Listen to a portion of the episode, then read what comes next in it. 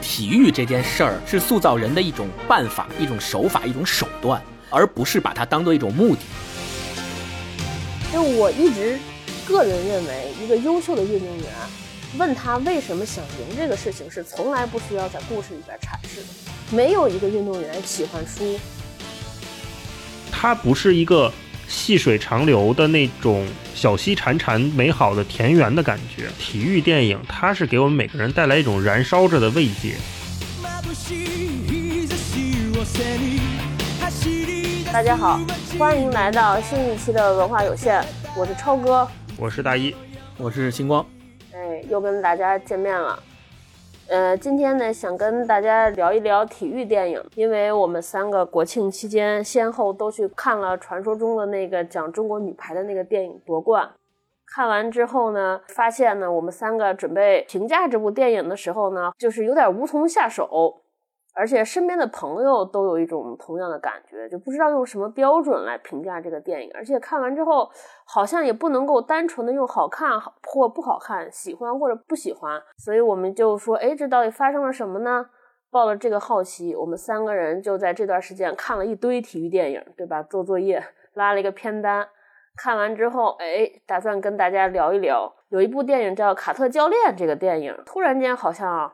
对这个问题，我们为什么不能评价女排的这个电影的这个问题，找到了一些答案。对，所以在这期片子里边，我们就想对比一下这两部影片。那我们先来简单讲一下这个电影都是说了啥故事，嗯，对吧？星光，你说说夺冠呗？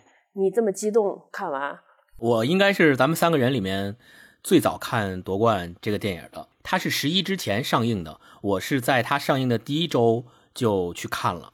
呃，理由也很简单，是因为其实，在疫情影响之前，这部电影以前不叫夺冠，叫中国女排。它本身就是要在今年年初的时候春节档上映的，但是因为疫情的原因，所有的电影都推迟了，包括这部中国女排。后来推一直推迟到呃十一前，然后它改名叫夺冠。它整个围绕的就是每一个中国人都很熟悉的中国女排的故事。它是时间跨度非常长。当年老女排夺冠的时候，已经有呃几十年的时间了，三十年。对，八十年代初，那个时候郎平还是老女排的主力嘛。这个电影就围绕着老女排夺冠的背景，一直拍拍到了三十年之后，这一代女排又夺冠的。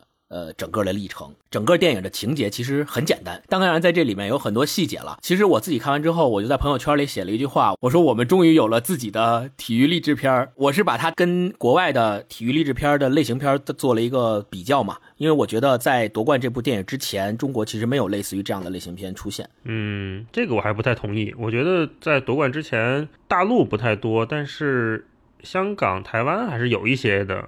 当时彭于晏演的那个体操的那个，嗯，对，破风，就彭于晏演的，然后还有激战演的 MMA 的事情，我觉得那几个也算是比较标准的体育励志片，嗯。但是有一个问题，就是后面咱们还可以继续对这个进行深入探讨，就是你会发现，其实刚才大一老师提的那几部片子都是非大陆的，嗯，导演和制作组去拍的，包括夺冠这个电影的导演也是陈可辛，他也并非是来自于纯的。生长于大陆的导演来做的，呃，这个可能是一个小问题吧，就是为什么我们本土大陆成长起来的导演，他没有能够拍出体育类型片的作品？可能大陆的人知道这个过程有多难吧，就不想碰了。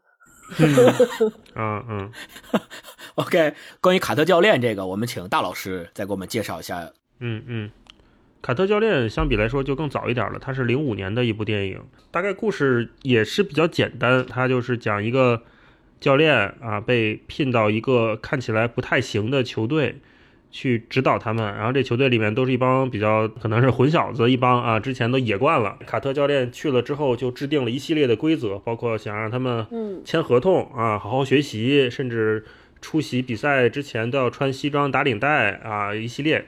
然后带领这个球队从最早的不太行，到后来差一点夺冠，嗯，这么一个故事吧。然后在这其中呢，教练跟队员、教练跟社会、教练跟队员的家长他们之间都有一些嗯冲突、矛盾解决，然后共同成长前进这么一个过程。这种所谓的运动电影的剧情的话，都比较套路。简单对，我觉得比较套路，就是你知道他总会经历什么，不太会意外，是这样。嗯，卡特教练这个男主角主演就是萨米尔·杰克逊。杰克逊，嗯，对，看漫威电影的朋友肯定都很熟悉，就是神盾局局长。说一句题外话，就是他在这里面好像没有他那个标准的口头语，就是 motherfucker。我不记得是从什么时候开始了啊，就是他的每一部电影里面，不管是不是在漫威宇宙里面，他都要 Q 一下这一句啊，啊就已经变成了他个人在好莱坞演电影的一个梗。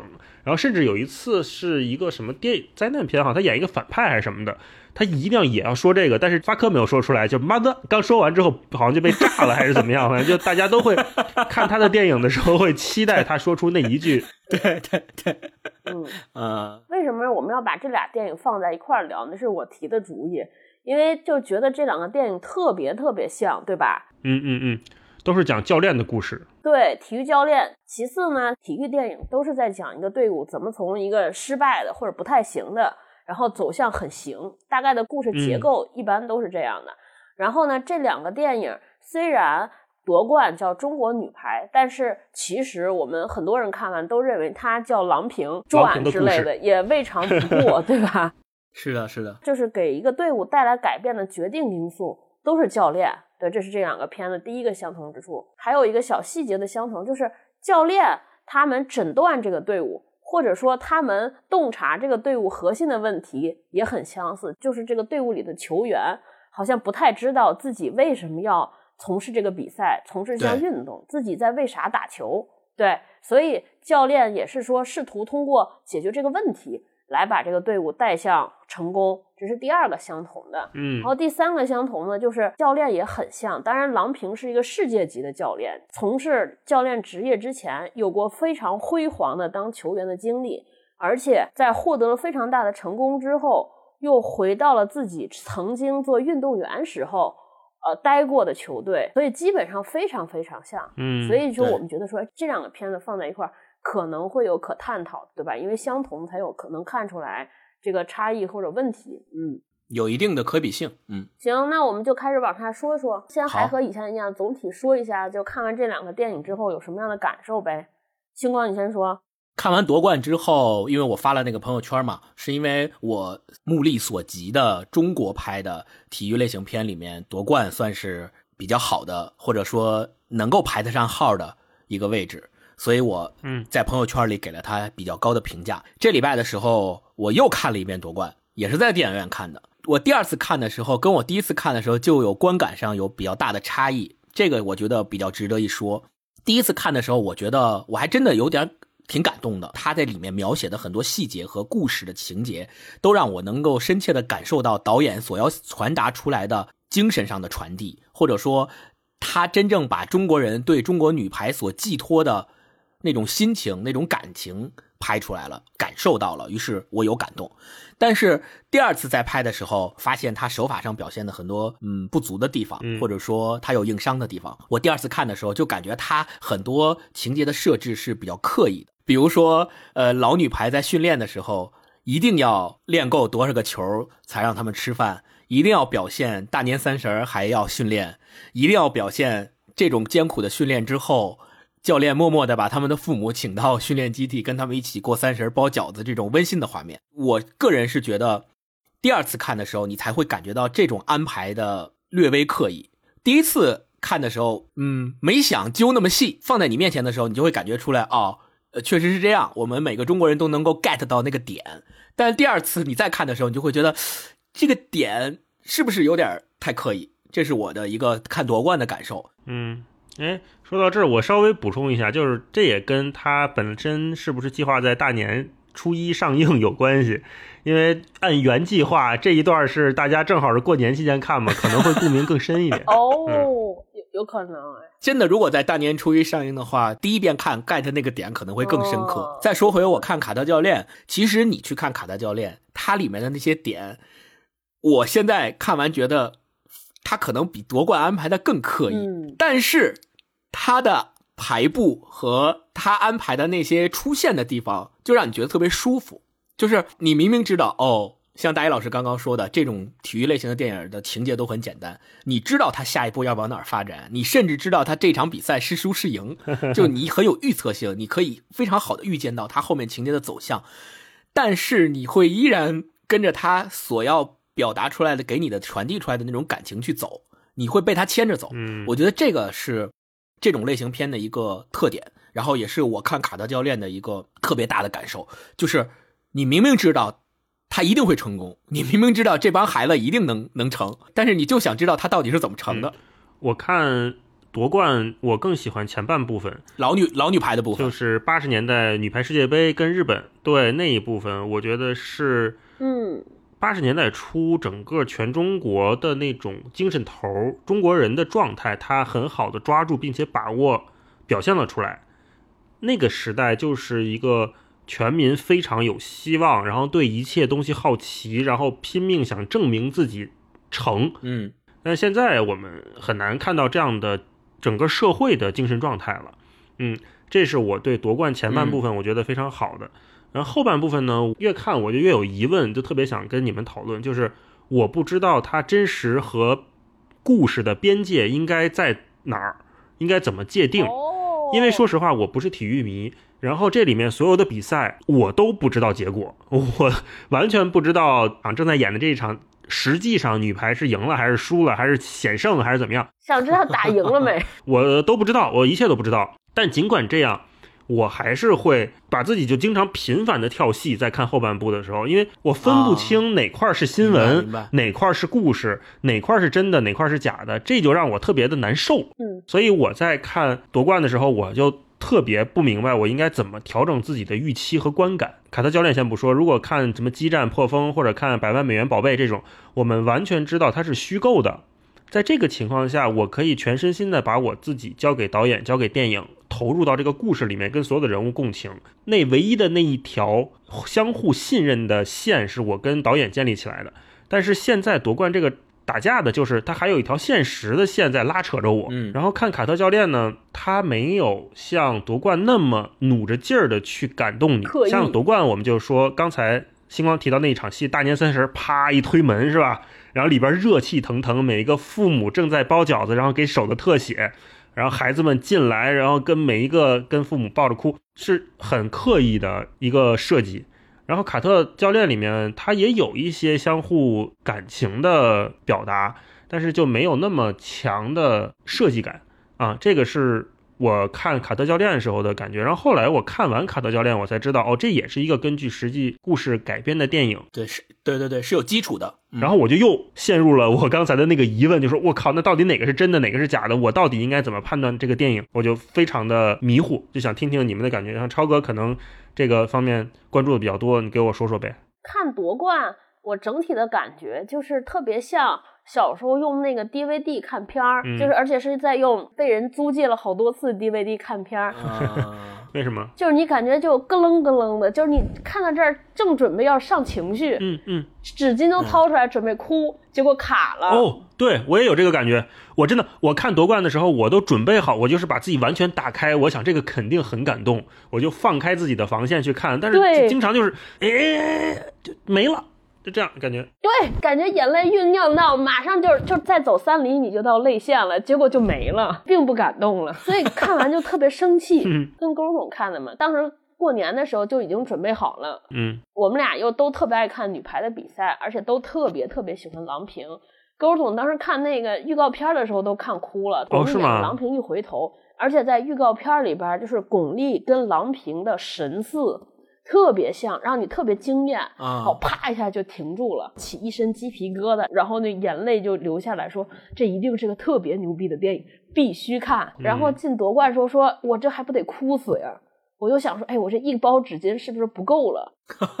结果就坐那儿，结果一点也没哭，而且甚至有点生气，因为我自己就是它里边涉及的所有比赛我都看过，排球比赛。尤其是二零一六年最后那一场比赛，我记得在家里看比赛的时候，我都哭得跟鬼一样，因为那个太难了。对，就非常难。就是那场比赛完了之后，解说员都已经哽咽了，说不下去了。首先，中国女排是中国三大球里边唯一有戏的项目，而且唯一一直成绩特别好的项目。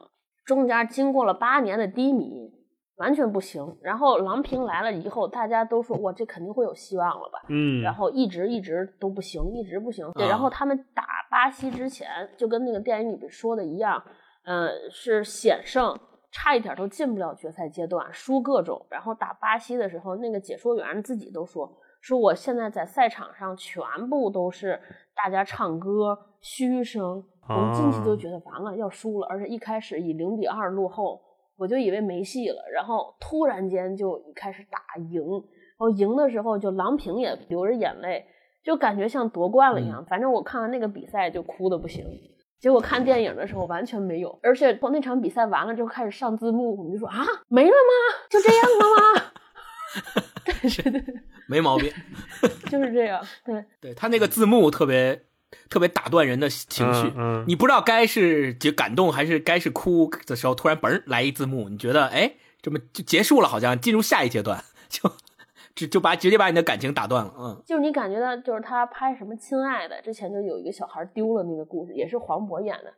啊，我都坐在那儿哭，但是其实你知道你并不感动，但是因为你想孩子丢了那么惨，就有一个人爬在你面前哭着喊着，你说你能不哭吗？你就感觉有一个人掐着我说你给我哭，然后对我也没有办法，我内心说我不不想哭，但是有一个人掐了我说太疼了，没办法，只有哭一哭嘛。对，就是这种感觉。嗯看卡特教练呢，我确实，因为我这段时间咱们不是拉片单嘛，我看了一堆，我大概密集一周看了七八部体育电影。嗯嗯嗯，看卡特教练是我觉得这七八部里边儿，呃，我比较感动的，嗯，就是我为什么认为女排没有我，就是我的评价不是很高呢？就是技巧技法我不说，我一直认为它传递了一个不太好的体育价值观。当然，这个不太好的体育价值观有可能是我们国家本身的这种体育倡导的东西所造成的。陈可辛只是如实的把这个我们我们这个国家的价值观来反映出来，但我一直认为这是我不喜欢的价值观。那卡特教练呢？首先他传递一个我自己比较欣赏的价值观。卡特教练一直在说一句话，就是我不是让他们赢，他嗯他是希望说让这些孩子通过胜利来体会到这个做人的尊严，或者说是对生活重新产生希望或者渴望。体育只是生活的一个补充部分，我是通过体育来达到一个其他的目标。他其实一直在讲这个故事，对吧？他也一直在强调互相尊重这个事情，没错没错。我觉得这个是他特别核心的一个点。嗯对对对对对，包括他为什么要让孩子跟他签合约？首先你要学习成绩好，对吧？出场的时候要打领带什么的。就是他一直认为说，虽然在黑人社区里边，我们所有人都知道黑人的运动很厉害，嗯且所有人都很喜欢体育。但卡特教练一直说，光赢是不够的，就是赢只是你们获得最好人生的一个途径，所以你们首先让自己成为更好的人。我觉得这个特别棒。夺冠里边，虽然陈可辛用那个近乎于喊标语的方式，让巩俐跟这个其他人说说啊，你们现在要开心的比赛、快乐的比赛、享受比赛本身，他已经很对试图在这么做了，是是是是但是我认为还不够。他少一些细节去说这个事情，不是光用口号喊出来的。对他其实有很多手法可以去表达这些事情，像凯特教练里面做的可能就更好一点。啊对对对，我是想刚刚试图回答刚刚大一老师的那个问题或者说困惑，就是他说他自己在电影里经常分不清楚什么是现实，什么是故事。比如我在看卡特教练的时候，其实我也不知道他们这支队伍到底在某一场比赛里边真的是输还是赢。比如说最后一场比赛，嗯他们就输了，但我一直以为最终的结果是大团圆的结局，就是他们一定能够赢下最后一场比赛，并且在泉州的比赛中拿到了一个非常好的名次。但比较有点出乎我意料的是，竟然他们输掉了那场比赛。但是我自己并没有呃呃像大一老师那样，就是觉得现实跟呃讲故事呃是分不开的。我也是把它当做讲真实事情背后的故事那个角度来看的。嗯我不知道大一老师能不能理解这个维度。就我可能知道零八年的时候我们没有赢到那场比赛，但是我还是想知道没有赢下这场比赛背后发生了哪些故事。也许这个故事是导演杜撰出来的，或者也许这个故事是编剧写出来的。但是我想看编剧跟导演到底想怎么表达这件事儿。嗯我觉得就是真实和虚构。我猜啊，他做电影的时候一定是这样，就是比赛那个肯定是真的，尤其是一六年的，嗯据说是他把所有的女排运动员，即便像那个小慧他们已经退役了，他们把这些人叫出来，又重打了一遍这些球。但是巴西那边可能是用了一些原来的画面、穿插起来对，是的，那我猜肯定是主创人员，比如说拉着郎平会有些访问，说这个球的时候，关键球的时候，你跟队员说了什么，甚至他还有比赛的录像可以看嘛。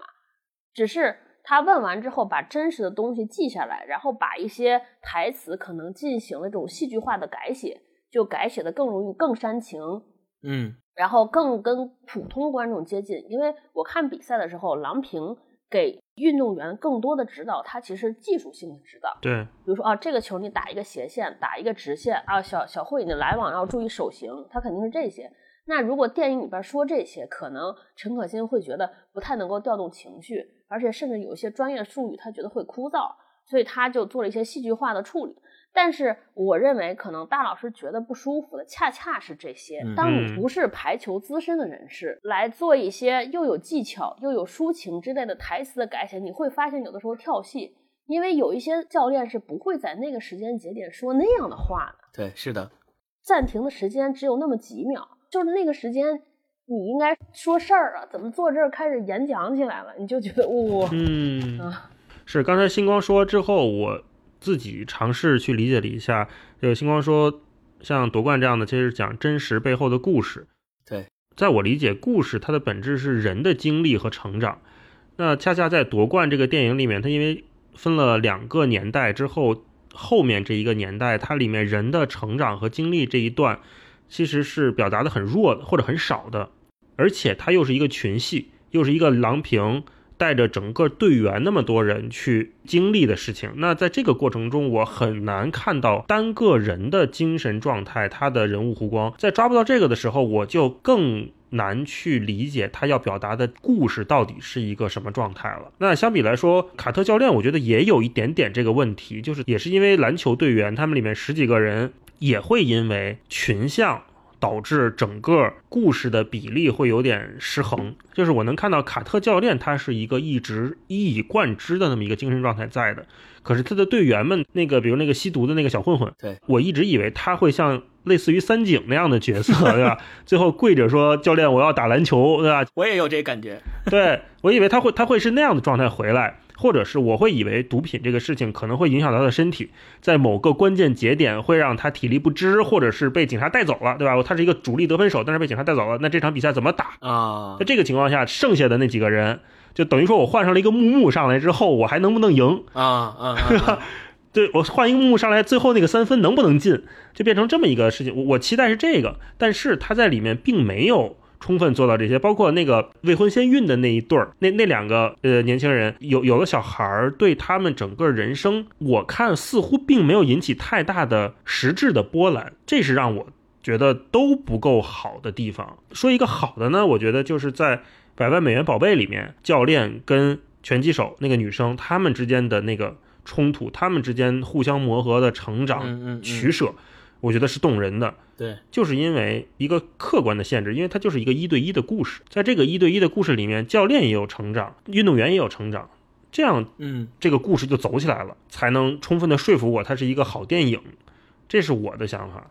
对嗯，呃，简单的把体育项目分成两大类吧，粗暴简单的。第一大类就是那种更依赖于个人的项目，比如说骑自行车，比如说打拳击等等的，这种是一个人参加的，他不太需要靠团队的力量。另外一种排球啊、篮球啊、足球啊这种需要靠团队的力量的电影，当我们在表现这两种不同的体育项目的时候，比如我们要拍团队的呃体育项目，这个团队里面怎么去表现集体？怎么去表现集体里面的个体？挑集体里面的个体，哪些去描写，哪些去浓墨重彩的讲他的故事，哪些略过？其实我觉得这个是对导演或者是对编剧的一个非常大的考验。对，呃，就像大野老师说的，夺冠这个片子里面，我觉也觉得不太好的一点就是，他似乎特别为了突出主角儿也就是郎平、陈忠和或者是老教练，他为了特别的突出这几个重要的角色，而有意无意的忽视了对其他角色球员的描绘。其实他们每一个人单拎出来，我认为都是非常值得去写的，或者非常值得去表现的。嗯但是正因为有这么多人需要去表现，他势必要找出重点和非重点、次要和非次要，那就代表说他必须要。为了重点表现那几个人而忽视其他人，对就像后面突然他在新女排的时候，呃，郎平一回来执教中国队，他就写说郎平怎么去挑选那些队员进入大国家队，简单的写了那些队员来自于哪儿，有的是打沙排的，然后给。呃，选拔到国家队了，有的是因为身高有优势，但是力量没优势，然后一直得不到重视，然后也被郎平慧眼识珠挖掘到国家队了，他来调教他们。在这个过程当中，我觉得对他们每一个队员的个性，或者是每一个队员背后故事的挖掘，还是略显单薄。嗯一个情节就是，呃，后来那个就是朱婷，就是那主攻手，在比赛之前，在训练的时候，郎平跟他有过一次比较大的戏剧冲突嘛。他说你想成为什么样的人？对，然后朱婷就被他给说的情绪激动了嘛，然后就说我就想成为你。我是觉得前面因为没有特别。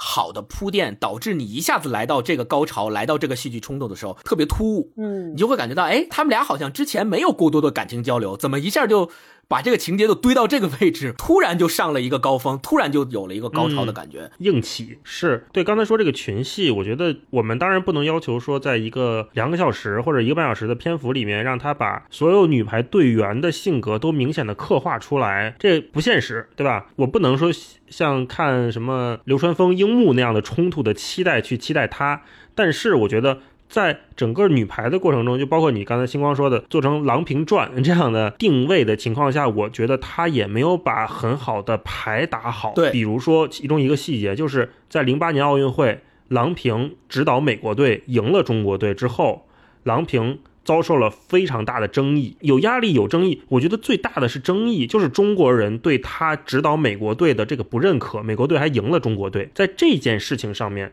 我觉得是一个非常能刻画出郎平、嗯或者是表现他讲故事的一个好的素材。是的，是的，但是在电影里面，基本就是一笔带过，不管对巩俐来讲，还是对编剧来讲，还是对观众来讲，都是一个非常高光的地方。对，家人是怎么看你的？你是怎么上社交媒体看自己的？新闻是怎么报道你的？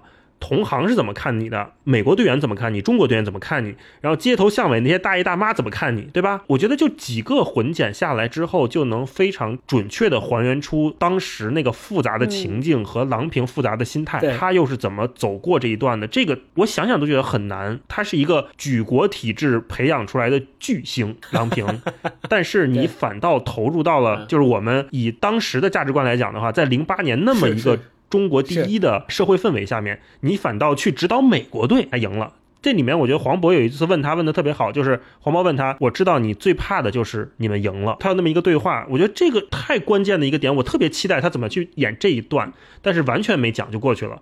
然后包括像黄渤他那个角色，我觉得也有他放弃竞选女排的总教练，也是一句话，而且还是别人说的，就是他他放放弃了，他因为他觉得你最合适。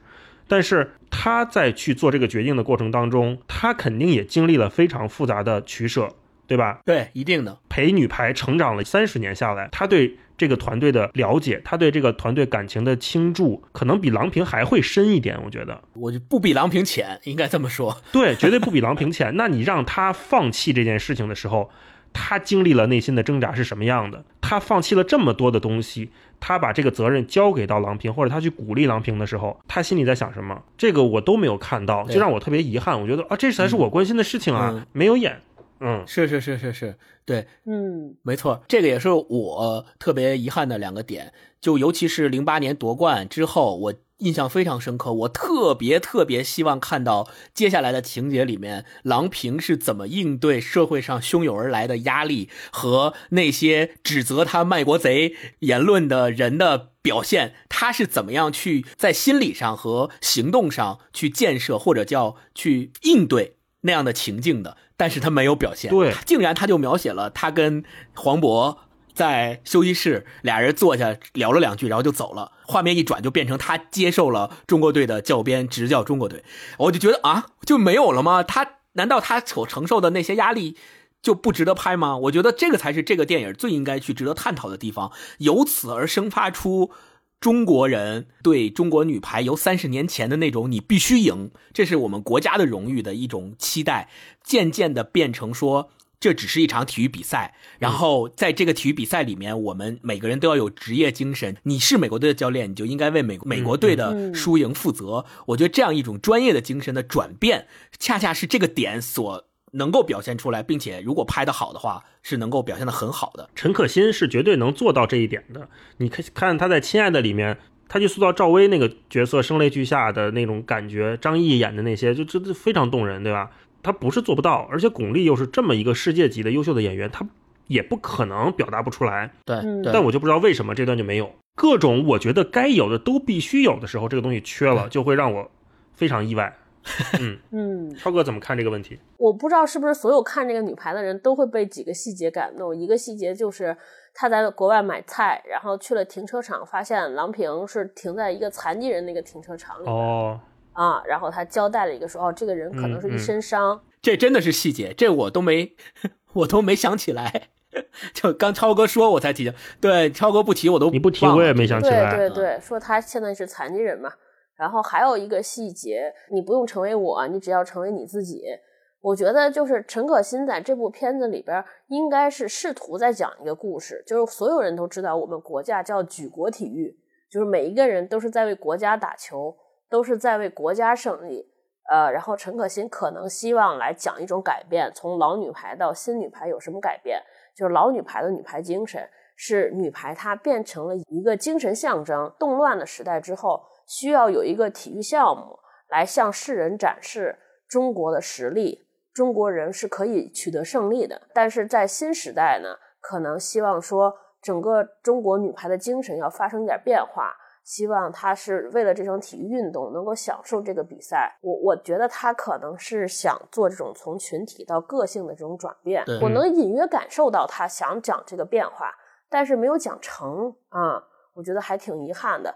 但是这一点，我觉得是如果一个中国的体育电影能完成这个改变，我觉得还挺值得夸奖的。对，补充一下，超哥刚刚说那其实就是刚才我跟大 A 老师所讲到的，特别让我们特别遗憾的那两个没有拍出来的点，其实所要表现的，如果他能在这两个点里面去继续深挖背后的感情的东西，我觉得就可以。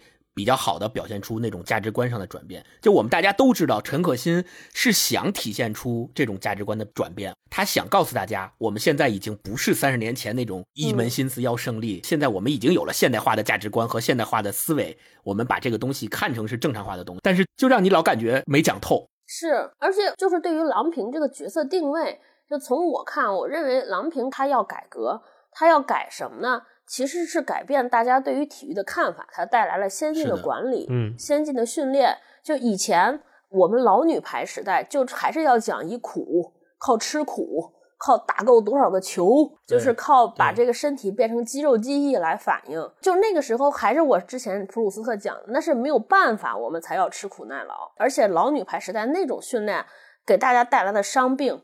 早早的退役就是运动生涯遗憾的结束，这些后果我们所有人都能看到。郎平把美国先进的管理，而且是什么叫职业体育的这种认知带来，但是他都没有讲，还是在那哐哐哐一天练一万个，然后还要来到这个老女排基地反思。我觉得真没有。包括如果熟悉中国女排，你会发现郎平鼓励队员谈恋爱，说你们要出去谈恋爱，嗯，你们要去想干嘛干嘛。就不是像我们传统那种教练说我要没收你手机，对吧？什么都不能干，就都是我觉得这些细节都没有反应，挺可惜。就还是把它定位成一个特别传统的那种，我就觉得特别没有意思啊。反观卡特教练，我觉得特别好的一点就是我印象特别深的，就是不是家长和社区都来反对，嗯，就他当时跟运动员签了一个协议，有一个协议说对你们的学分有要求，如果你们。达不到这个学分，我就不训练。教练来之前的一个赛季，这个球队在高中联赛里边只胜了四场。卡特教练来了之后，带领他们完成了连胜十六场，无一败绩。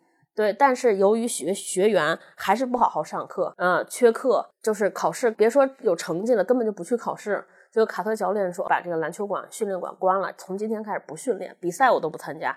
然后遭受了社区、孩子、家长，甚至学校校董的反抗。嗯，然后他们开了个董事会，在那个董事会上，卡特教练做了一个演讲。我觉得那个演讲还挺好的，就是他没有站起来，我还以为他会站起来排说：“你们这些人什么都不懂，这那这那的。”我来给你们分析数据。说来到这所学校的人只有百分之五十的人毕业，所以嗯你们想一想，说你们的命运其实就被写定了。如果你们相信数据，那数据说明了你们就是别说一事无成了，你们就跟那个黑人一样游手好闲，要么参加帮派进监狱，或者和你们父辈一样，这就是数据告诉你们的。但是我希望你们要做这个事情，要打破数据，打破怎么怎么样。他特别符合他的身份，不是做一堆激昂的演讲。你就想想，如果一个人对着这些小混混球员做一个特别激昂的灵魂升华的演讲，就觉得特别尴尬。然后再回到他法庭上那个演讲，他在校董董事会里边做了一个演讲。他说：“行，我以前来这儿打了这么多年球，我们取了都那么多辉煌的胜利。我的队友十五个人里边有三个最后去了监狱。你们觉得这个是好的结果吗？你们是不是还是那么想赢？我们之前那个球队那么能赢，最后最后呢，每一个人的命运都还是那么惨，能怎么样呢？觉得我觉得这是一个好的价值观。是好的教练，他都是对人性有特别好洞察的人。对，你看卡特教练就一直在问他们的这几个球员说：“你最害怕、最恐惧的是什么？”那就是因为他们得把内心的恐惧调出来之后，才能激励他们更好的往人生路上再往前走。就他们可能恐惧成为自己的父辈，可能恐惧进监狱，可能恐惧成为他表哥那样曝尸街头的人，这个才是他们最大的原动力。那到了郎平这边，就是我们能看到他其实也在鼓励球员做自己啊，就你不要成为下一个郎平，你要成为独一无二的你。我觉得只有把每一个球员他们自己真正想要什么，帮助他们看清楚，帮助他们认清之后，这个人球员这个队员才能在教练的指导下发挥出最好的成绩。对，核心问题就是为什么在夺冠和卡特教练这两个电影的对比当中，我们可以比较明显的发现，刚刚咱们说的那些细节或者是情节上的不同。我觉得美国人或者说呃西方社会，他们更多的是把体育这件事儿看成是是塑造人的一种办法、一种手法、一种手段，呃，而不是把它当做一种目的。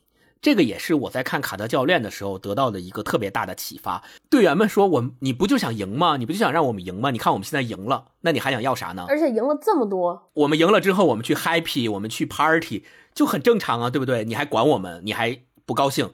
你不就想赢吗？我们给你赢了，你还想要啥？但是卡德教练告诉他们，其实他们赢，或者说这支球队赢，并不是单纯的为了赢这件事本身，而是为了告诉他们，他们可以做到这件事儿。他们既然在球场上可以做到这件事儿，他们也可以在学习上做到嗯这件事儿，也可以在自己的人生道路上做到很多件事儿。这个电影所要传达出来的一个正确的三观，这也是西方社会或者是美国社会他们对体育运动这件事儿的一个看法，跟我们的区别就在于，我们把输赢看得比其他的东西更重要。嗯，我觉得这个可能是本质上的差异。我不知道你们俩是怎么看这个事儿的。嗯嗯嗯，说的对，而且你看这两个电影最后的差异，结尾就是卡特教练的结尾是一场输掉的比赛。对，没有赢。嗯，对对这个我觉得应该出乎所有看这个电影的预料，对吧？大家都能想到，肯定是这个队伍由个烂队变成一个厉害的队伍，但最后他以一场失败告终，而且是个比分相近的失败。那个比赛里边，运动员做到了所有，用尽了全力，结果最后还是没有赢。他们这些运动员走出场之后，受到了所有人的鼓掌。受到所有人的敬意，对受到了所有人的尊重。对对对我觉得电影的背后，这个价值观就是我刚才前面说的，就是我特别欣赏的价值观。就我一直认为，就夺冠里边不是也一直问说你为什么来打球？你为什么对你你们想想为什么要赢？为什么而胜利？就我一直个人认为，一个优秀的运动员问他为什么想赢这个事情是从来不需要在故事里边阐释的。没有一个运动员喜欢输。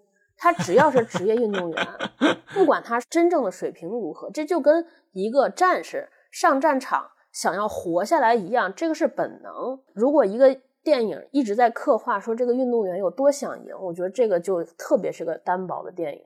对，没错，这个是个不用解释的事儿。是你说你为什么想赢？太简单了，我就是想赢，没为什么。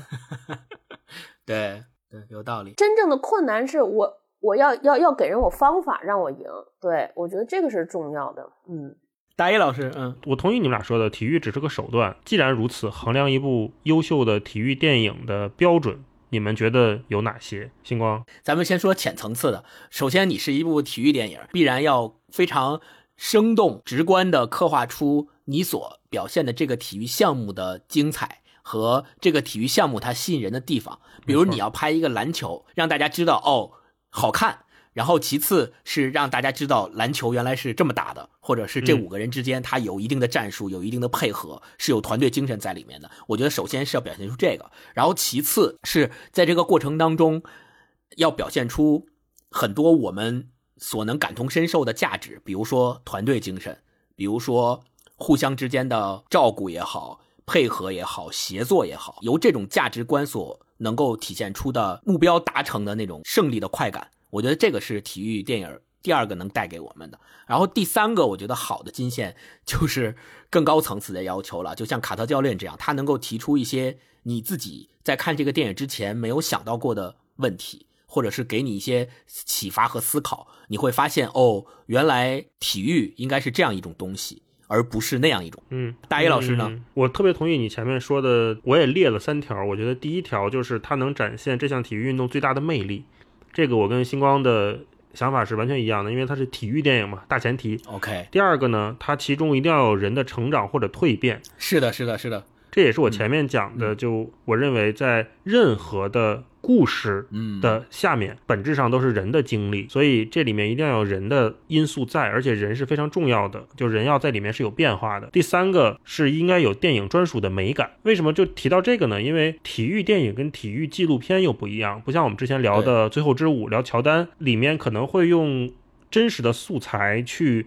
把这个故事给你讲出来，专属于电影的东西在里面是没有的，比如说一些特写，对吧？对，比如说一些优质的服化道，有一些光线去辅助这个场景更好的去表达情感，这种服化道，它在体育纪录片里面是。不太多出现的。那像这种电影专属的东西，我想应该是在体育电影佳作的衡量范围内的。所以第一个就是有体育运动最大的魅力，第二就是人的成长和蜕变，第三个就是电影的专属美感。这是我衡量一个体育电影是否优秀的判断标准。超哥呢？你们前面说那几点我都同意。我有一点补充的，就是这个跟我们前面说的好电影或者好小说是一样，就是当这个电影把它里边的赛事。和里边的运动员，他在当时的辉煌或者当时取得的成绩这一部分摘出来，再往后看，它里边的那种精神，或者它里边昭示的那种价值观或者价值，还能够被其他的人通用。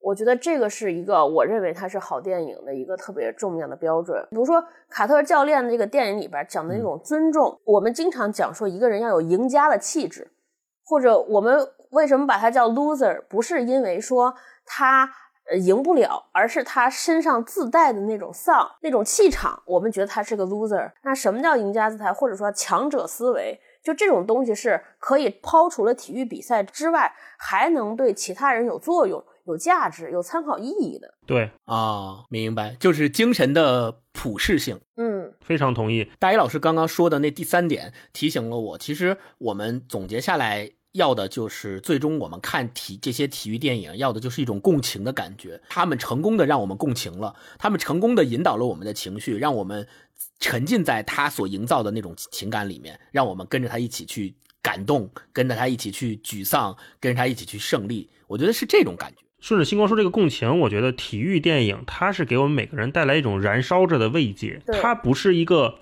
细水长流的那种小溪潺潺美好的田园的感觉，它是在进入电影院、进入这个电影之前，你就知道它是一团火，它即将燃烧起来，它能给你带来温暖，它是这么一个状态。那这个火到底烧多大？然后它能给你带来什么样的视觉上的奇观、视觉上的冲击，然后身体上的身心的愉悦？像星光说的，你共情的表达、共情的感觉，这个是电影后面要去完成的东西。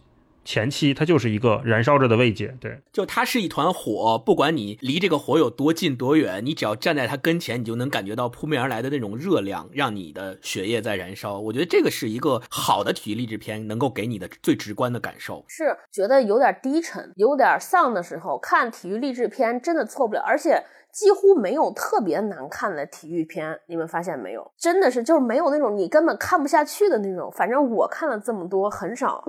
就是夺冠稍微有一点了，夺冠我当时看的时候睡过去一次，所以我出来就异常气愤，因为我觉得说这个题材的电影几乎就失手不了。就你把本来那个人呢原原本本你不加花儿，他以前什么，你都把他的故事 完全拍一遍嗯，我觉得都都都是一个好好电影，至少它是个六十分的。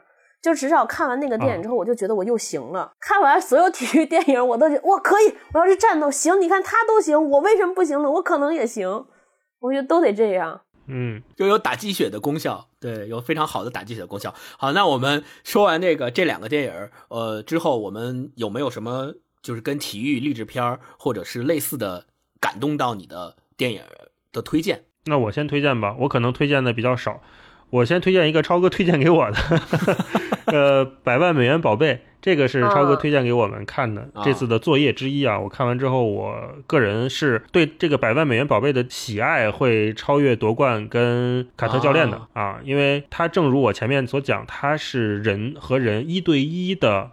连接的故事的展现，所以在这个过程当中，人的特质被放大了，然后人的精神状态和他整个剧情的起伏，完全是把我捏到了最后一刻的感觉。那因为这个电影的结局也非常的精彩，所以我就不多说了。如果没有看的朋友，强烈建议去看一下。而且这个电影也是奥斯卡大热门，就是拿了好多奥斯卡奖的这么一部片啊。然后另外呢，我想推荐一个，我不知道算不算体育电影啊，叫《铁甲钢拳》，是 休·杰克曼演的 金刚狼那个大叔，啊是是是是他演的是一个在未来世界里面一个机器人格斗这么一个题材。他这条线主要其实是讲父子关系啊，就是像刚才星光跟超哥说的，就是你即使把拳击机器人格斗这件事情抛开之后。他去讲父子关系、人和人之间成长这个事情，它依然是成立的。在这个维度来看，我觉得它也是一个非常优秀的电影，并且对，它是一个男人对男人的戏嘛，其中都是就是是的，是的，父亲单身父亲带一个小朋友，带一个小孩小孩儿，然后两个人去完成一件事情，就看得非常有代入感。我就年轻的时候代入的可能是那个小孩儿，就是我会想啊，如果就是我跟我爸有这样的关系也会非常好。但是现在再回头看，特别奇妙，你会带入休·杰克曼的那个状态，说 感觉自己已经是一个上了岁数的人之后，你会怎么去面对这些他可能面临的什么债务啊，那些什么焦虑啊，人生的不得志，你会又带入到新的一个角色当当中，这个不太一样。我推荐这两个吧。大一老师，你记得《铁甲钢拳》在国内上映的时候是咱俩一起看的吗？啊，不记得，咱俩去看的，我 忘了啊、咱俩是不是都很感动，都很喜欢？对，上映的时候是咱俩一起看的，当时我就特别感动，就还是那个感觉，就是我明明知道这个电影最后的结局和他接下来的情节往哪个方向发展，但是我依然会为他的表现而感动。嗯嗯，超哥呢有什么推荐？我推荐一个跟《铁甲钢拳》可能会有一点点像，叫《勇士》哦 Warrior，是一个二零一一年的电影。就它这个片子的呃故事的结构也有点像，它也是讲父子嗯关系和这个主题词叫原谅、嗯这个关键词，它也是讲这个搏击的自由搏击。他讲了一个故事很巧妙，就是体育只是它的一个形式。他讲一个离异的家庭，父亲是一个特别好的教练，而且他的两个儿子都传承了父亲优质的这个搏击的基因啊、然后是特别优秀的这个拳手。但是父亲是一个酗酒且有家暴特别严重，父母离异，然后他的两个儿子相当于一个是跟了爸爸，一个跟了妈妈，然后多年未见。最后两个两个儿子都是为了生存的原因，去为了赢取这个五百万美金的奖金，参加了一个比赛。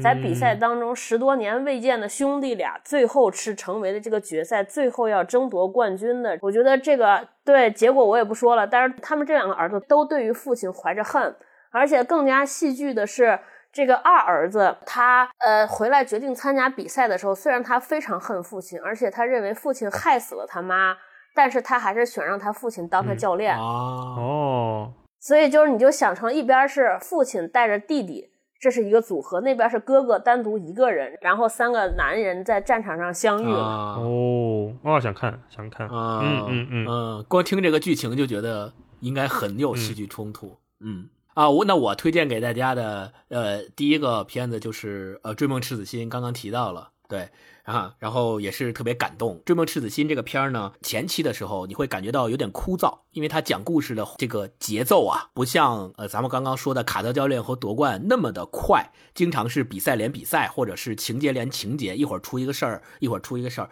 它。整个讲的成长的历程是稍微节奏有点慢，但是我相信你坚持去看下去，但最终看到结尾的时候，你会特别的感动。嗯，一个是追梦赤子心，嗯是我推荐，希望大家能够在呃呃有空的时候可以去看一看这个体育励志片，然后给自己日常的生活打一打鸡血，然后激励一下自己。对，好，那今天我们就到这儿。嗯希望大家这个如果最近感觉到有点疲惫，感觉缺乏这个动力的时候，大家可以去把我们提到的这些片子拿出来看一看，给自己打点加点燃料。好好嗯祝大家这个这个听完我们这个节目，就我们是周周二上线，三四五还有三天啊，看完这个电影能够给你点燃料，让你一直干到周五。嗯嗯，我要回去再看一下《铁甲钢拳》了。那我们今天这节目就先到这儿，拜拜，拜拜。拜拜，拜拜拜拜。